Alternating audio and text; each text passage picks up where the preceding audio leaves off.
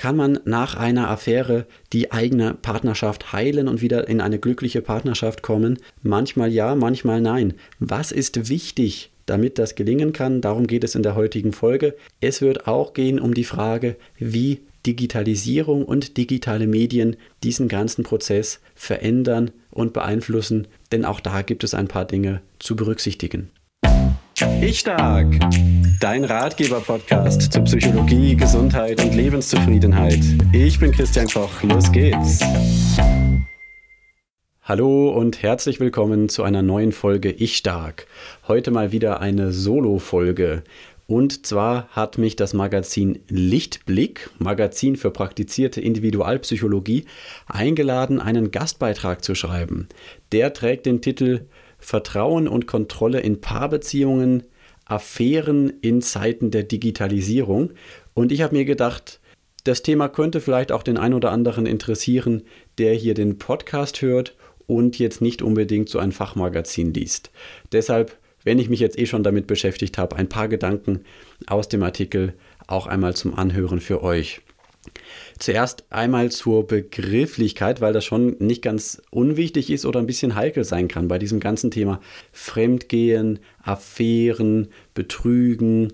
Ähm, da sind ja diese ganzen Begriffe meist schon sehr emotional besetzt und zwar äh, abwertend und auch mit der Perspektive, dass es einen klaren Schuldigen gibt, nämlich derjenige, der dort äh, außerhalb der eigenen Beziehung etwas angefangen hat.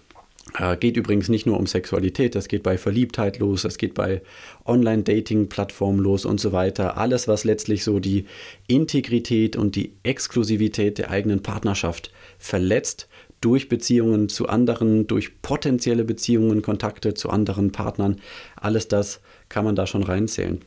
Und jetzt sind sich einerseits irgendwie alle einig, ja, derjenige, der da mit jemand anderem was angefangen hat, der macht einen Fehler. Das, das sagen jedenfalls die meisten. Es gibt manche Thema offene Beziehungen, die sehen das vielleicht anders. Aber die allermeisten Menschen in unserer Gesellschaft wünschen sich eine exklusive, monogame Beziehung oder jedenfalls monogam heißt ja auch äh, letztlich äh, nur eine Person zu heiraten. Sagen wir jedenfalls, heiraten wollen nicht alle. Also zumindest die meisten Menschen wünschen sich eine Beziehung einfach nur zu zweit, ohne weitere Partner dazu. Und von dieser Perspektive aus geht es heute. Und von dieser Perspektive aus sagen eben die meisten, derjenige, der da fremd geht, der da betrügt, der ist der Schuldige äh, und begeht einen Fehler. Und einerseits sind wir uns da alle irgendwie einig, dass das nicht in Ordnung ist. Andererseits kommt jetzt diese psychologische Beratersicht und sagt, ja, vernachlässigen sollte man möglicherweise aber auch nicht, dass das Gründe haben könnte, dass es Gründe in der eigenen Partnerschaft geben könnte, warum jemand Anerkennung, Zuneigung, Zärtlichkeit, Sexualität außerhalb der eigenen Partnerschaft sucht. Deshalb äh, kamen, ich weiß nicht wer, aber Berater, Psychologen, wie auch immer, auf die Idee, einen neutralen Begriff zu entwickeln. Und da ist der Begriff Außenbeziehungen gängig. Also Außenbeziehungen, wenn man das googelt, dann kommen erstmal Außenbeziehungen der EU oder sowas. Aber Psychologen meinen damit eben genau das, wenn jemand fremd geht, wenn jemand eine Affäre hat, wenn sich jemand nach außen verliebt. Das sind alles Außenbeziehungen und dieser Begriff soll eben, will eben neutral sein, um es möglich zu machen, darüber zu sprechen, ohne jedes Mal, wenn man das Wort ausspricht, einen zu beschuldigen. Denn am Ende, wenn es wieder ähm, in eine Heilung, in eine Neubelebung der eigenen Partnerschaft gehen soll, wird es irgendwann auch darum gehen, diese Schuldfrage mal ähm, aufzulösen, hinter sich zu lassen. Es wird nicht ohne Entschuldigung und ohne entsprechende Akte gehen, klar, aber deshalb äh, gibt es eben diese Idee des Begriffs Außenbeziehung. Ich werde jetzt hier heute, denke ich mal, alle diese Begriffe zwischendurch mal verwenden. Und ich habe jetzt am Anfang einmal gesagt, ich bin da nicht der Auffassung, dass immer nur einer ganz klar schuld ist. Gleichzeitig bin ich schon der Auffassung, wenn zwei sich einig sind, dass die Partnerschaft was Exklusives sein soll, dann ist es natürlich nicht in Ordnung, wenn jemand eine solche Außenbeziehung eingeht. Den Artikel für das Lichtblick-Magazin habe ich für eine Ausgabe geschrieben, die unter dem der Überschrift der Digitalisierung steht. Was verändert sich alles in Digitalisierung? Äh, und ich bin ganz offen angefragt worden, einen Artikel zu diesem Thema eben zu überlegen und einzureichen. Und da habe ich einfach überlegt, wo begegnet mir denn eigentlich im Beratungsalltag am häufigsten die Digitalisierung? Und das war nun mal ziemlich eindeutig. Da sind mir ganz viele Situationen eingefallen, wo es eben darum ging, dass einer der beiden Partner eine Außenbeziehung hatte und dass der andere Partner diese Außenbeziehung entdeckt hat durch letztlich die digitale Spuren. Ja, das kann sehr, sehr unterschiedlich sein. Das äh, war zum Beispiel in einem Fall, hat eine Klientin Datenschutzeinstellungen am Browser vornehmen wollen und dabei zufällig entdeckt, dass seit Monaten mehrmals am Tag die Aufrufe dort verzeichnet waren eines anonymen Sex-Dating-Portals. Also, und auf diesem Portal gab es sogar eine Anleitung für die Nutzer, wie man das anonyme Dating vor dem Partner geheim hält. Offensichtlich hat die Anleitung nicht den Punkt enthalten, dann auch täglich die Browserdaten zu löschen. In einem anderen Fall, das ist sicherlich ein häufigerer Fall, geht einer der Partner her und aus Zufall, aus welchen Motiven auch immer, hat er irgendwie das Handy, das Tablet, den PC des anderen, das Handy, das Tablet des anderen in der Hand oder sitzt gerade mal am PC des anderen. Der andere hat sich vielleicht aus seinen E-Mails nicht ausgeloggt oder irgendwie so etwas. Und dann wird dort eine Nachricht angezeigt, die auf einmal darauf schließen lässt, oh, da läuft irgendwie was im Messenger, in den E-Mails, wie auch immer. Also auch das ist was ganz häufiges, dass dort auf diesem Wege dann das Ganze rauskommt und dann zur Sprache kommt. Und dann kann ja ein Prozess beginnen, ne? Äh, der nicht einfach ist für beide Beteiligten nicht. Also so bin ich auf das Thema für den Artikel gekommen und ich habe mir die Frage gestellt, was verändert sich denn hinsichtlich Affären, Außenbeziehungen durch die Digitalisierung? Und da verändert sich schon eine ganze Menge. Ganz am Anfang habe ich zuerst gedacht, naja gut, was die Basisemotionen angeht und äh, was grundlegende Paardynamiken, Abläufe und so weiter angeht, verändert sich vielleicht gar nicht so viel, sondern das wird einfach nur dadurch entdeckt. Aber es gibt schon ein paar weitere Dinge, die sich auch verändert haben. Und zwar ein Beispiel. Ähm, ich habe mal eine Übersichtsarbeit entdeckt von Psychologen, Finchem und May. Die äh, Titel lautet Infidelity in Romantic Relationships. Äh, und der ist von 2017. Ich werde es mal unten drunter verlinken, wenn es jemand ganz genau wissen will. Und die haben einiges zusammengetragen zum Thema eben von Untreue, Infidelity. Ja? Und ähm, eine der Feststellungen ist, wenn Partner, Online-Partnervermittlungsplattformen verfügbar sind und wenn die genutzt werden und auch wenn pornografische Seiten verfügbar sind und genutzt werden, dann erhöht das äh, die Wahrscheinlichkeit für eine Außenbeziehung oder für grundsätzlich auch sexuelle, sexuelle Aktivitäten außerhalb der Hauptbeziehung. Also da ist schon das, wie wir konsumieren und was wir auch alles konsumieren können, hat einen Einfluss allein schon darauf, ob es überhaupt dazu kommt, dass eine Affäre entsteht. Kleine Randbemerkung dazu, ich habe mehrfach von erfahrenen Beraterinnen und Beratern, die seit mehreren Jahrzehnten im Geschäft sind, gehört, dass so 30 Jahre zurück in den 90ern zum Beispiel noch ganz eindeutig es so war, auch in den Beratungssituationen, dass Männer äh, wesentlich häufiger beklagt haben, es gebe zu wenig Sexualität in der eigenen Partnerschaft als Frauen und dass sich das in den letzten 20 Jahren verändert hätte, seit den Nullerjahren. Jetzt kann man vermuten, das wird oft so gesagt, das sind dann gesellschaftliche Veränderungen durch veränderte Geschlechterrollen, veränderte Perspektiven auf Mannsein, auf Frausein. Das spielt bestimmt auch eine Rolle. Heute sagen eben die meisten und ich denke, so ungefähr ist es auch in meiner Praxis von, von Paarberatung äh, so gewesen, dass sich das die Waage hält. Es gibt ungefähr gleich viele Paare bei uns in den Beratungen, wo er sich mehr Sexualität wünscht und gleich viele, wo sie sich mehr Sexualität wünscht. Ich persönlich vermute allerdings, dass es jetzt nicht nur um veränderte Geschlechterrollen geht dabei, sondern was ist denn in diesen 20 Jahren noch passiert seit den Nullerjahren? Da ist doch für jedermann enorm viel an pornografischem Material online verfügbar geworden.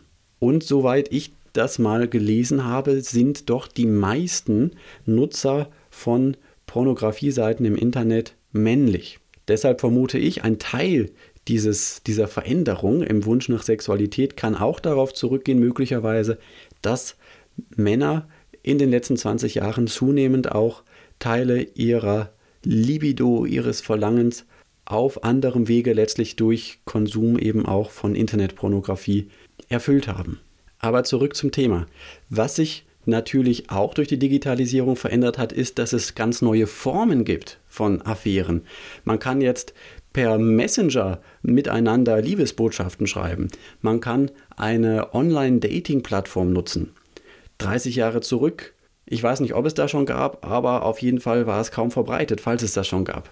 Und auf diese Weise scheint es einerseits leichter in gewisser Weise, völlig wertneutral gesagt, eine Außenbeziehung, eine Affäre im weitesten Sinne einzugehen.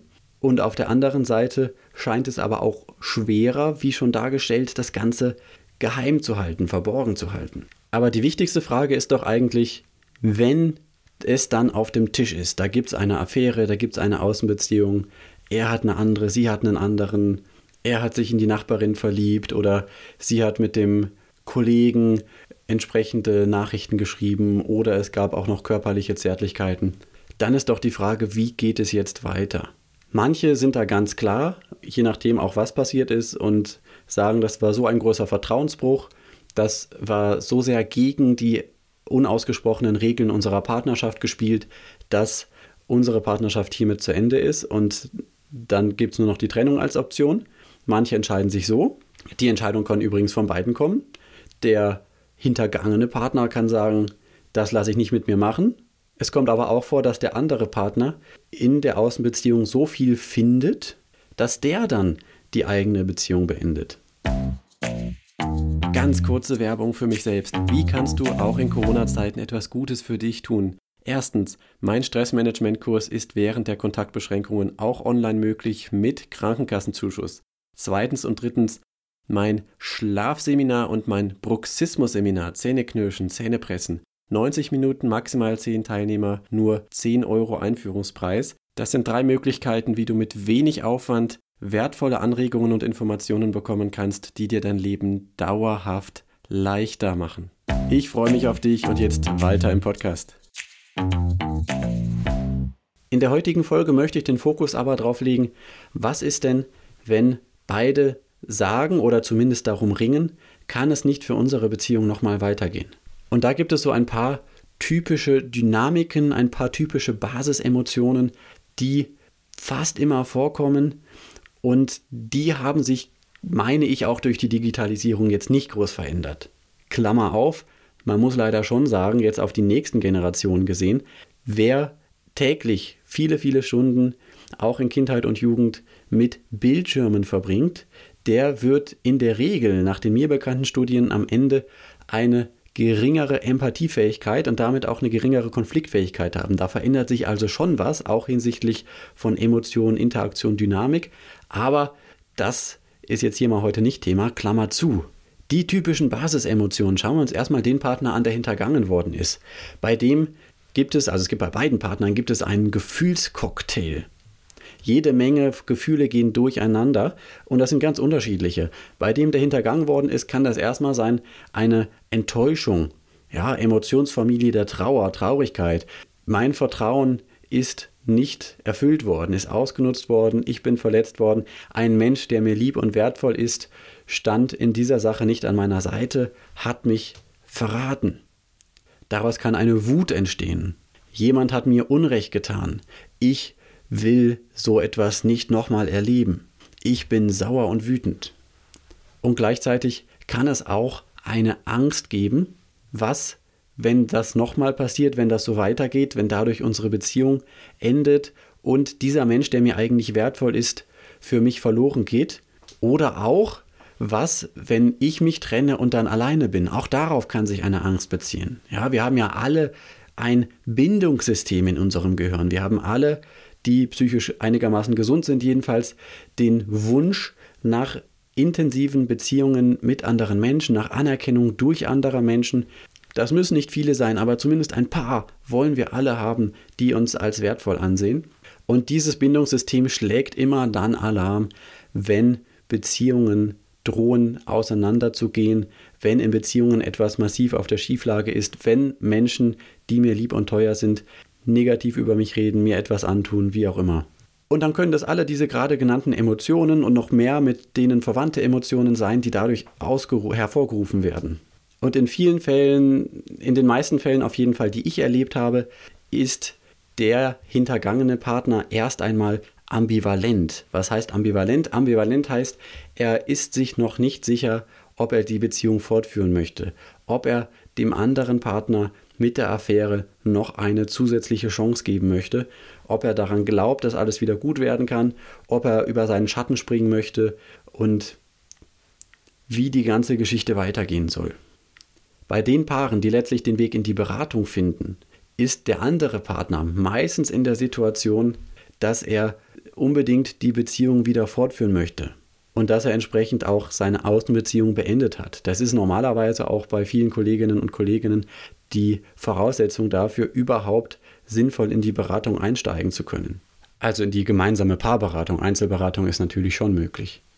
Jedenfalls kann man sich vorstellen, ohne jetzt groß in Beratung gewesen zu sein, dass es extrem schwierig ist und viele kritische Seiten birgt, wenn jetzt man tatsächlich eine Paarberatung machen würde, wo einer nach wie vor aktiv eine Außenbeziehung fortführt. Deshalb gehe ich jetzt mal für hier davon aus, der andere Partner hat die Außenbeziehung beendet und möchte die eigene Beziehung wieder aufnehmen und wieder fortführen. Wie geht es dem dann typischerweise? Erst einmal fühlt er sich in der Regel schlecht, wenn er denn wirklich eingesehen und verstanden hat, was er dem anderen Partner angetan hat. Und er ist meistens zu Beginn auch bereit, auch mehrfach um Entschuldigung zu bitten und diverse Dinge zu tun, um zu zeigen, dass er es wieder gut machen möchte oder dass er die Beziehung wieder intensivieren möchte und es wirklich ernst meint. Und er hat eben seinerseits auch genau wieder einen Gefühlscocktail. Er hat auch äh, Angst, dass möglicherweise die eigene Beziehung auseinandergeht, die ihm aus verschiedenen Gründen wichtig ist. Möglicherweise ist er von sich selbst enttäuscht, traurig über sich selbst ein Gefühl von Schuld kann ganz schnell da sein. Und so mischt sich bei ihm auch ganz viel. Und wenn es gut weitergehen soll, dann sind mehrere Dinge wichtig. Eins davon ist, dass der hintergangene Partner irgendwie wieder neues Vertrauen erschöpfen können muss. Und wie geht das?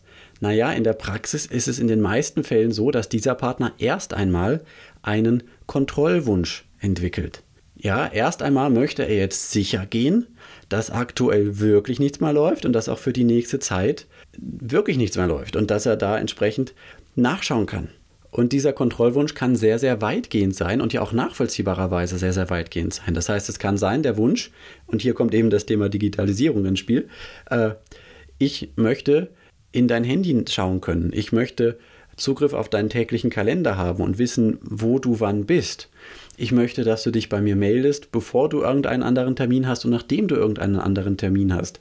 Ich möchte möglicherweise deine Kontoauszüge sehen, deine Anruflisten überprüfen können. Das klingt sehr, sehr weitgehend, ist auch sehr, sehr weitgehend. Also so, so in dieser äh, Extremform habe ich es in der Praxis bisher, glaube ich, noch nicht erlebt. Aber ich habe zum Beispiel in Vorbereitung einen Blogartikel gelesen, verlinke ich auch mal unten drunter, ist allerdings auf Englisch, wo eben ein Partner, der eine Außenbeziehung hatte, genau all das offenlegen sollte und das auch getan hat. Er hat, er hat gesagt, das hat, ist ihm sehr, sehr schwer gefallen, war wie eine Invasion in seine Privatsphäre. Aber er hat auch eingesehen, dass das wichtig ist, um wirklich dem anderen Partner ganz deutlich zu machen, ich will transparent sein und ich will diese ganzen Geschichten hinter mir lassen und ich will mich wieder ganz und nur auf dich und auf unsere Partnerschaft konzentrieren und dir treu sein. Und das ist durchaus ein heikles Thema aus verschiedenen Gründen. Ja, also zum einen, klar, wenn ich mein Smartphone offenlege, da sind ja nicht nur Geheimnisse von mir drin, sondern auch Geheimnisse von anderen Menschen, die zum Beispiel mir Nachrichten schicken und möglicherweise sind das vertrauensvolle Nachrichten und die anderen gehen davon aus, dass nur ich diese Nachrichten lese. Man kann auch die Frage stellen, wie ist das denn mit dienstlichen E-Mails? Da könnte man doch auch mit irgendwem schreiben. Und in der Regel ist es durch den Arbeitsvertrag verboten, diese E-Mails einfach so jemand anderem zu zeigen und wenn es der eigene Partner ist. Also so ganz einfach und banal sind diese Fragen nicht zu beantworten. Am Ende muss jedes Paar für sich individuell einen Weg finden, wie das Ganze gehen kann. Und was an Kontrolle möglich ist in unserer Zeit, das hat sich natürlich in den letzten zwei, drei Jahrzehnten massiv verändert. Dadurch, dass wir von fast allem, was wir irgendwie tun, irgendwo digitale Spuren hinterlassen. Ich habe noch gar nicht das Thema erwähnt, der, ähm, die Freigabe meines Standorts und der Ortsverlauf, wann ich wo bin, ist ja auch noch eine Möglichkeit. Und was eben ganz oft ein kniffliger Punkt ist, auf den es auch keine klare Antwort gibt, das ist die Frage, wie lange soll denn das Ganze dauern? Nach meiner Erfahrung ist es ganz oft so, derjenige, der eine Außenbeziehung hatte, der hat nach ein paar Wochen irgendwie oder vielleicht schon nach ein paar Tagen, aber spätestens nach ein paar Wochen den Eindruck, ich habe mich doch schon tausendmal entschuldigt und in jedem kleinen Streit wird dieses Thema wieder aufgetischt, auch wenn es gerade um was ganz anderes geht. Es geht gerade darum, wo man in Urlaub hinfährt, was weiß ich nicht. Und äh, dann geht es auf einmal schon wieder um diese Außenbeziehung. Ja, weil das den hintergangenen Partner auf lange Zeit sehr massiv beschäftigen wird und demjenigen, der eben diese Affäre hatte, der, bei dem gibt es dann irgendwann den Wunsch, ich will doch mal wieder zur Normalität zurückgehen. Ich krieche jetzt hier schon seit Wochen wie ein Wurm im Staub und sage immer Entschuldigung und äh, weiß, dass ich irgendwie dieser Partnerschaft etwas schulde, aber ich kann jetzt auch nicht und möchte auch nicht bis zum Ende meines Lebens immer derjenige sein, der hier in dieser Partnerschaft etwas schuldig bleibt.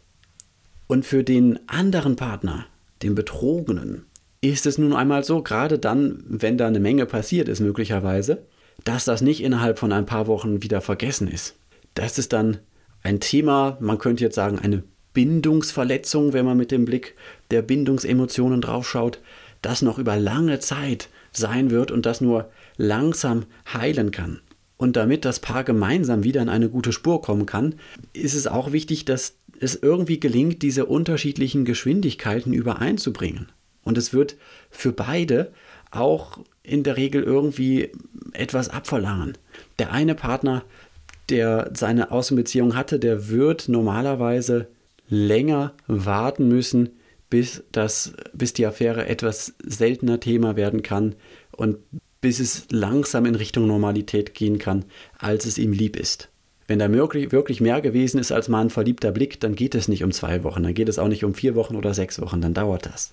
Und der andere Partner, so schwer das fällt und so unfair sich das anfühlt, man ist der Betrogene und dann soll man auch noch irgendwie in diesem Prozess auch noch irgendwie wieder was beisteuern. Dennoch, der andere Partner muss irgendwann, da sage ich jetzt mal bewusst gar keinen Zeitraum, aber irgendwann ähm, ist es wichtig, dass er langsam den Weg finden kann, auch dieses Thema loszulassen. Es ist wichtig, jetzt nicht bei jedem Streit, bei dem es um irgendetwas geht, die Affäre aufzutischen, weil das macht dann auch die anderen Themen, die anderen Diskussionen äh, letztlich unmöglich. Und das ist für die Partnerschaft auch wieder nicht gut. Und irgendwann perspektivisch ist es dann auch wichtig, dem anderen Partner zu verzeihen. Dieses Verzeihen ist natürlich nichts, was einseitig möglich ist, sondern der andere Partner, der eine Außenbeziehung hatte, muss seinerseits allen Grund dafür geben, dass dieses Verzeihen auch wirklich passieren kann. Und das Erste ist, dafür muss er die eigene Schuld anerkennen. Jetzt sind wir doch mal kurz bei dem Begriff Schuld, den ich eigentlich heute gar nicht so sehr reinbringen wollte. Ne? Aber er muss auf jeden Fall anerkennen und zugeben, ich habe Mist gebaut. Und Mist gebaut ist ein nettes Wort für das, äh, was ich eigentlich hier wirklich am Schlimmen angerichtet habe.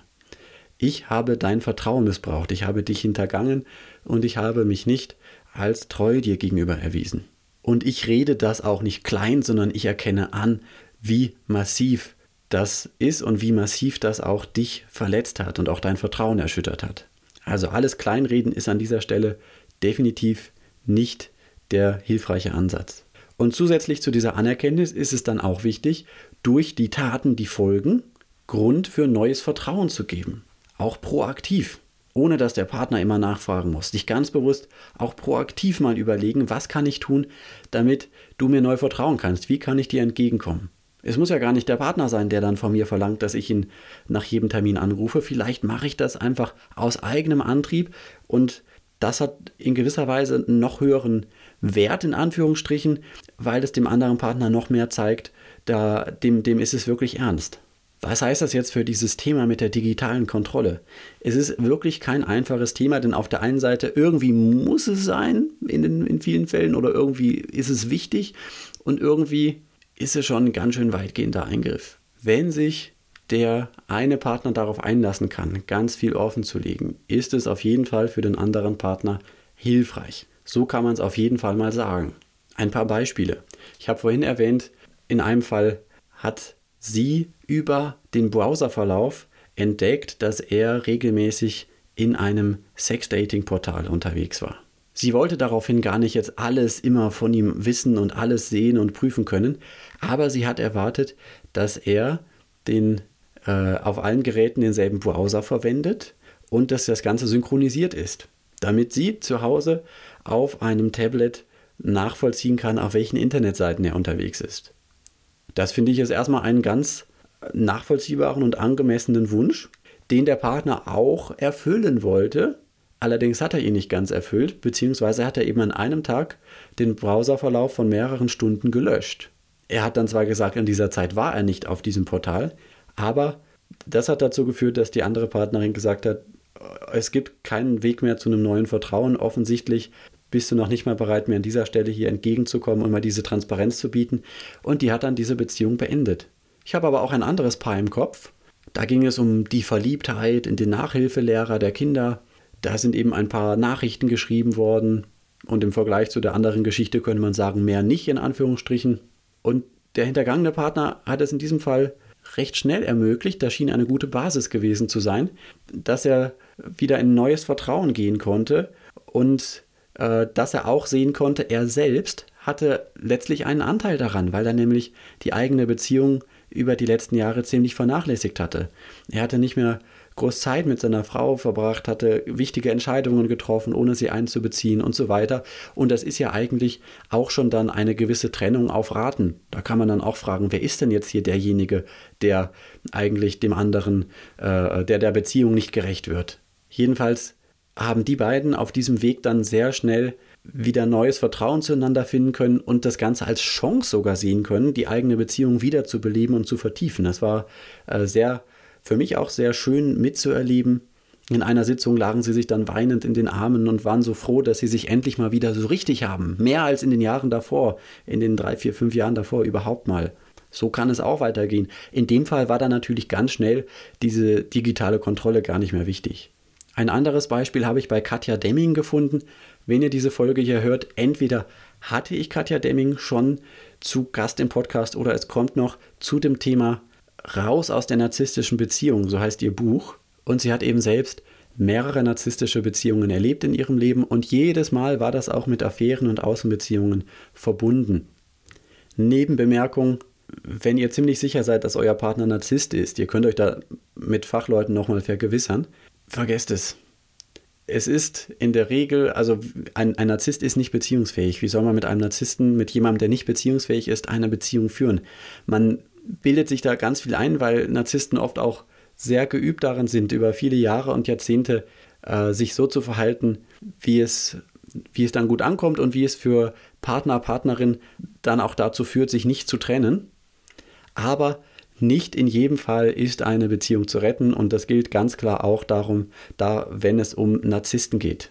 Bei ausgeprägtem Narzissmus kann man nur noch sagen, so schnell wie möglich weg. Oder vielleicht nicht so schnell wie möglich, es sollte schon gut überlegt sein, das kann auch wichtig sein, klug vorzugehen, wenn es um Narzissten geht, aber auf jeden Fall es gibt Fälle, Narzissten sind eben einer davon, wo das Ganze keinen Sinn hat. Zurück zu Katja Demming.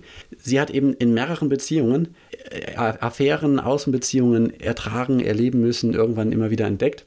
Und sie schreibt, das erste Mal, dass sie dann, nachdem sie selbst für sich einen Weg gefunden hatte, ihre, ihre eigene Angezogenheit seitens Narzissten zu hinterfragen, zu verändern, sich persönlich weiterzuentwickeln, zu entdecken, was die eigene Kindheit damit zu tun hatte und so weiter, dann hat sie zum ersten Mal eine Beziehung mit einem nicht narzisstischen Partner führen können. Eine nicht toxische Beziehung, sondern eine gute. Und sie hat eben am Anfang transparent gemacht, was sie so erlebt hat. Der Partner hat, der Partner selbst hat ihr überhaupt nichts getan und trotzdem ist er ihr sehr, sehr weit entgegengekommen.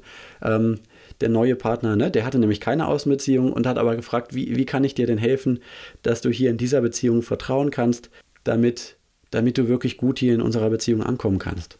Und da hat sie sich eben Transparenz gewünscht. Und daraufhin, ich lese das mal vor als Zitat, da schreibt sie eben, daraufhin legte er seine Handys auf den Tisch und sagte, dass ich da jederzeit hineinschauen könnte. Er habe nichts zu verheimlichen und er sei auch nicht böse, wenn ich sie kontrollieren wolle. Hatte er Termine, rief er mich immer vorher und nachher sofort an. Nach kurzer Zeit beruhigte sich der Stresspegel, den ich noch so gut aus toxischen Beziehungen kannte, in mir. Das ist natürlich jetzt ein tolles Beispiel, wie es gut gehen kann.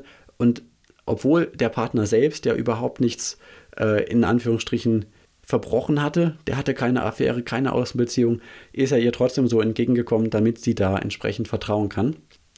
Insgesamt sind aber die Wege sehr, sehr unterschiedlich, was eben ganz oft bei äh, solchen Außenbeziehungen und danach miteinander und mit sich selbst ringenden Partnern ähm, zu beobachten ist, ist eben diese Grunddynamik, dem, dem einen Partner, dem Hintergangenen, ähm, der braucht ganz, ganz viel Zeit, der braucht irgendeine Form von Kontrolle, der muss neues Vertrauen aufbauen können. Und dem anderen Partner, dem geht das alles irgendwie nicht schnell genug. Der möchte ganz schnell wieder zur Normalität zurück und nicht ein Leben lang der Schuldige sein. Und damit ein guter Weg gelingt, ist es wichtig, an dieser Stelle irgendwie einen gemeinsamen Weg zu finden, irgendwie zusammenzukommen. Und da kann eine gute Paarberatung ganz hilfreich sein. An dieser Stelle erlaube ich mir den Hinweis, dass ich selbst psychologische Paarberatung, aber auch Einzelberatung anbiete. Und wenn es da Themen gibt, wo du den Eindruck hast, es wäre ganz gut, da ein bisschen Unterstützung, Hilfe zu bekommen, vielleicht einfach ein kleines Coaching, darfst du dich gerne bei mir melden. Die erwähnten Links setze ich wie immer unten in die Podcast-Beschreibung, beispielsweise zu der Folge mit Katja Demming, aber auch zu dieser ähm, psychologischen Übersichtsarbeit. Ich werde auch den Originalartikel, den ich geschrieben habe, mal unten drunter verlinken. Da, da gibt es viele Schnittmengen natürlich mit dem, was ich jetzt erzählt habe. Aber wenn ich es richtig verstanden habe, darf ich den als PDF bei mir auf der Homepage verlinken, werde ich machen. Auf meiner Texter-Homepage, nochmal kleine Werbung, texter-psychologie-und-gesundheit.de, also Texter für Psychologie und Gesundheit. Ich verfasse auch vornehmlich für Firmen Texte, sei es für Social Media, für Webseiten. Ich habe auch schon mal an einer klinischen Evaluation mitgewirkt und falls du das für deine Firma, dein Unternehmen brauchen kannst oder jemanden kennst, der das brauchen kann, natürlich auch gerne bei mir melden. Jetzt aber genug Werbung. Vielen Dank fürs Zuhören. Ich wünsche dir eine gute Zeit, alles, alles Gute. Ich wünsche dir natürlich auch, dass du im Idealfall die Themen, über die wir heute gesprochen haben, niemals erleben musst, sondern einfach eine lange und glückliche Partnerschaft erleben darfst, wie sich das jeder von uns wünscht. Es gibt immer Höhen und Tiefen, das gehört dazu, ganz klar.